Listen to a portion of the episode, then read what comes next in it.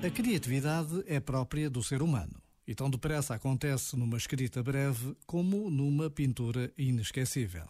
Tão verdadeira é numa descoberta científica como numa pequena solução engenhosa.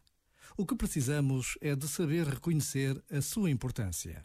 Se olharmos para trás, é fácil perceber a imensa riqueza que a capacidade de criar é capaz de dar ao mundo. Se olharmos para o presente, percebemos melhor do que nunca como é vital a criatividade humana.